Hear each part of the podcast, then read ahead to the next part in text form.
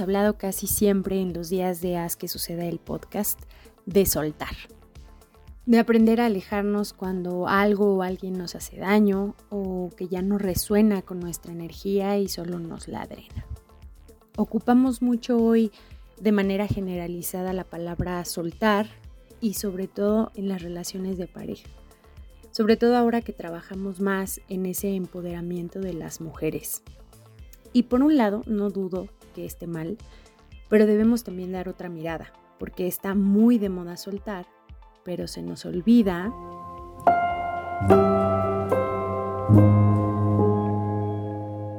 Bienvenida y bienvenido al día 75 de Haz que suceda el podcast.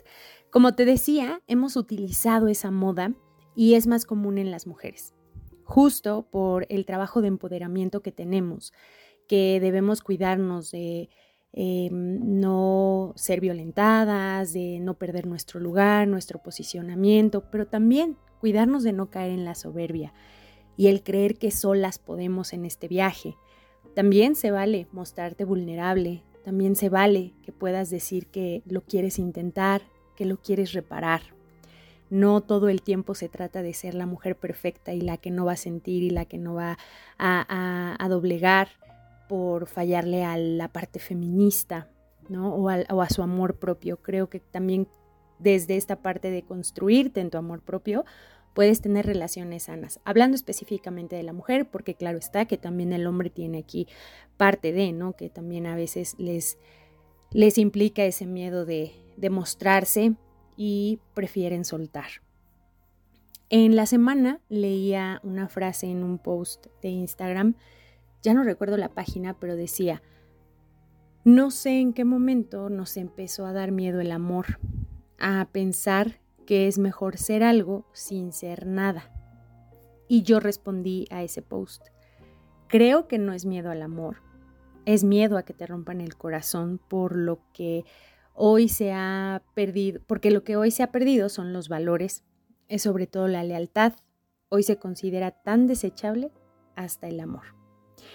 Entonces pensé que justo como lo hemos platicado aquí, siempre culpamos al amor y no es así las responsabilidades de cada uno de nosotros. Por eso creo que está muy de moda soltar, pero se nos olvida el sostener, el reparar, cuidar, amar y el no salir huyendo cuando todo se complica.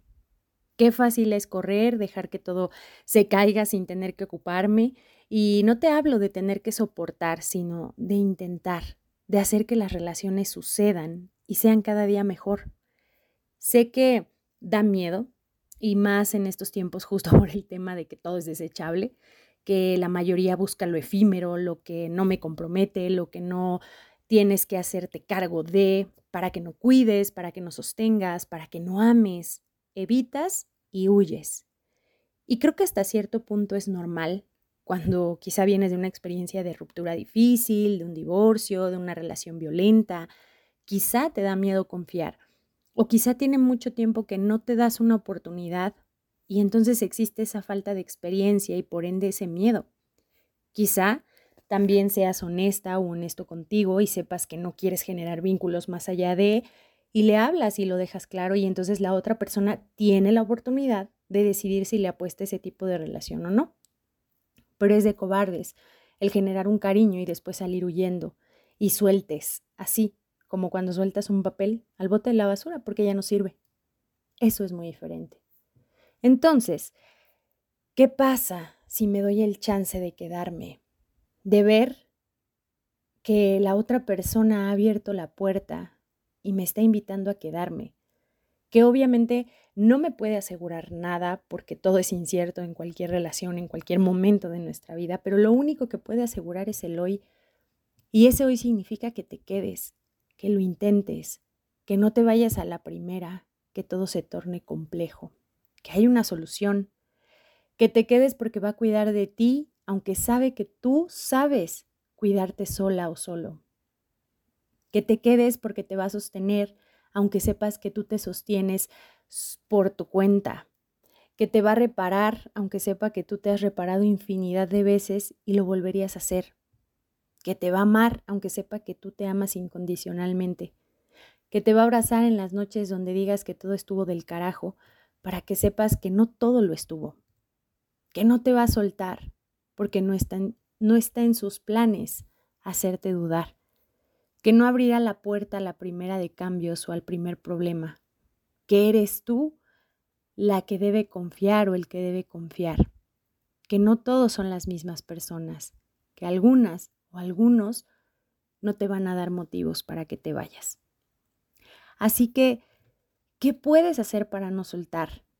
Primero, identificar qué es, porque realmente hay un miedo detrás y, no es porque dudes em, en sí de ciertas actitudes de la otra persona. Ten bien claro qué quieres ahí, qué está pasando ahí, si es realmente tu situación o si te ha estado dando esas red flags como para decir, no, si ya aquí ya no, ya tengo que soltar, pues entonces no hay más que pensar, ¿no?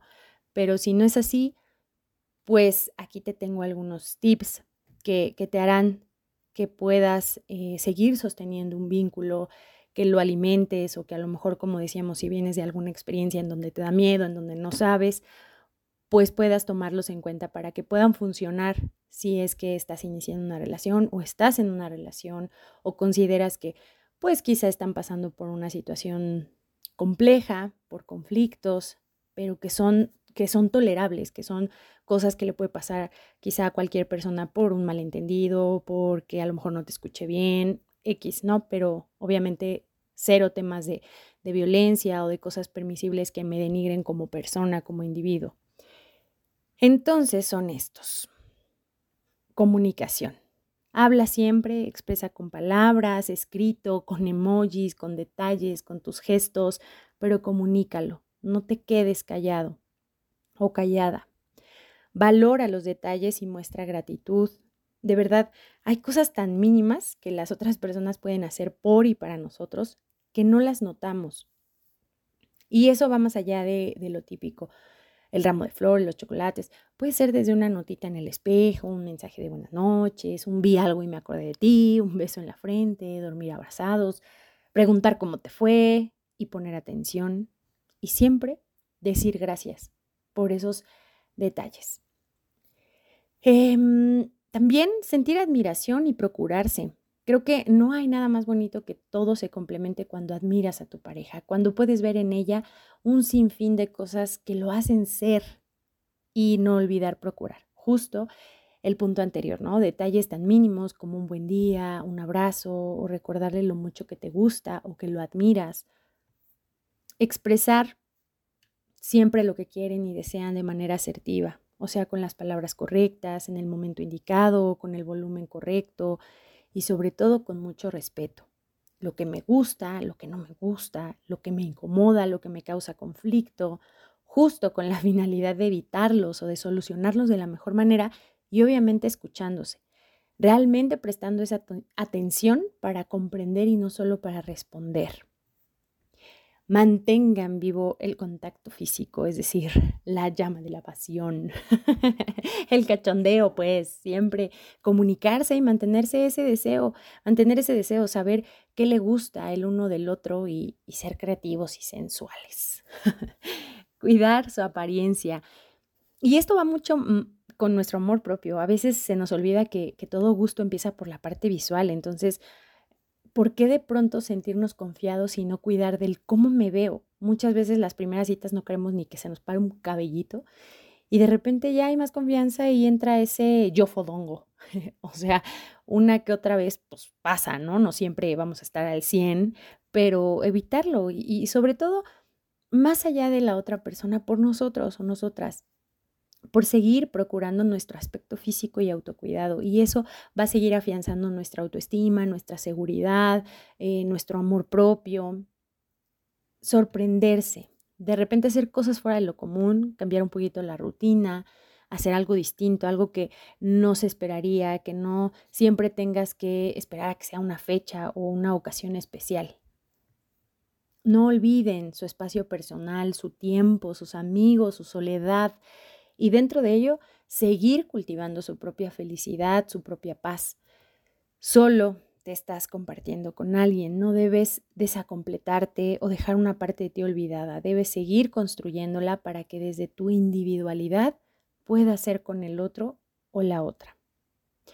De pronto habrá que ceder en cosas que le gustan a la otra persona y a ti no tanto, pero también se vale compartir sus gustos.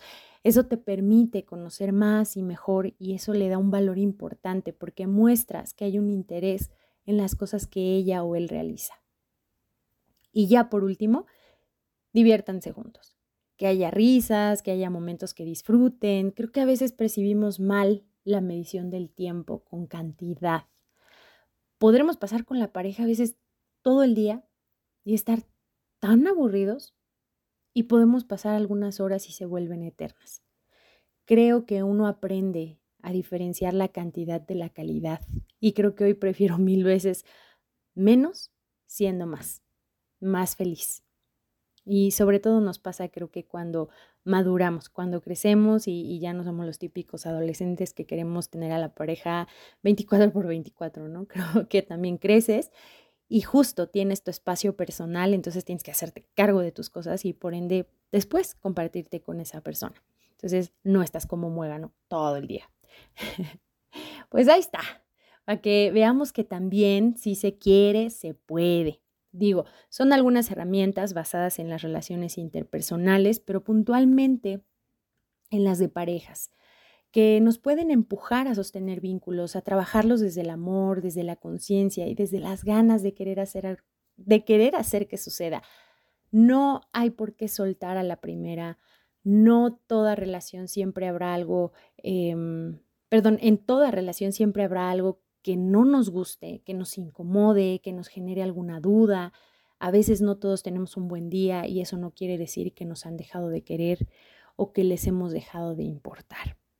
Si trabajas en ti, si sanas heridas, si decides contarte otra historia a la que te has venido contando en donde siempre hay toxicidad, villanismo, victimismo, etc., entonces estará llegando a tu vida la misma narrativa eh, eh, en cambio, si sabes lo que vales y crees en lo que mereces, encontrarás personas que resuenen con esa nueva historia de ti, encontrarás al protagonista de su propia historia y sin duda podrás invitarlo a la tuya, porque ambos lo son.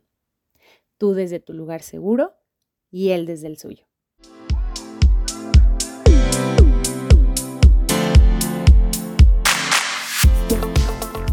Entonces, ve y haz que suceda el sostener un vínculo y soltar el miedo.